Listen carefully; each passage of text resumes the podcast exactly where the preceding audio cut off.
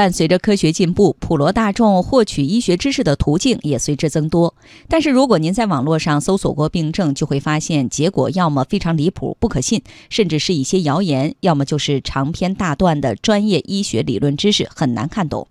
为了解决这些问题，阿里健康昨天上线医学疾病知识搜索工具“医之路”。有了这款产品，能给老百姓治病带来哪些便利？详细情况，请听央广记者冯硕报道。昨天，一款叫做“医之路”的产品上线了。听名字，大家可能会感到很困惑，这到底是什么？医生的医，知识的知和梅花鹿的鹿。从字面上，我们不难看出，这是一个与医疗知识有关的项目。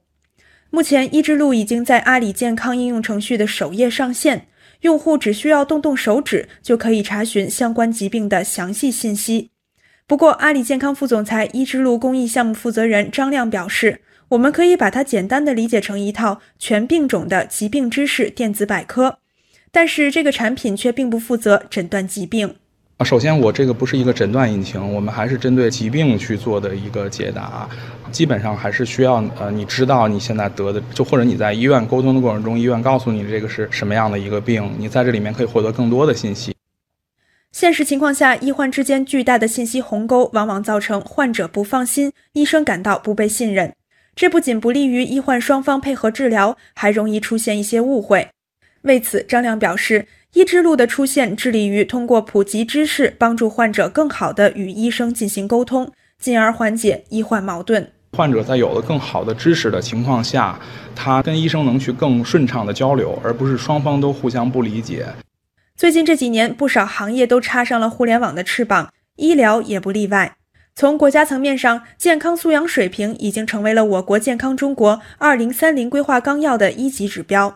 在这份规划纲要中明确，到二零二零年，全国城乡居民健康素养水平提高到百分之二十；到二零三零年，目标是百分之三十。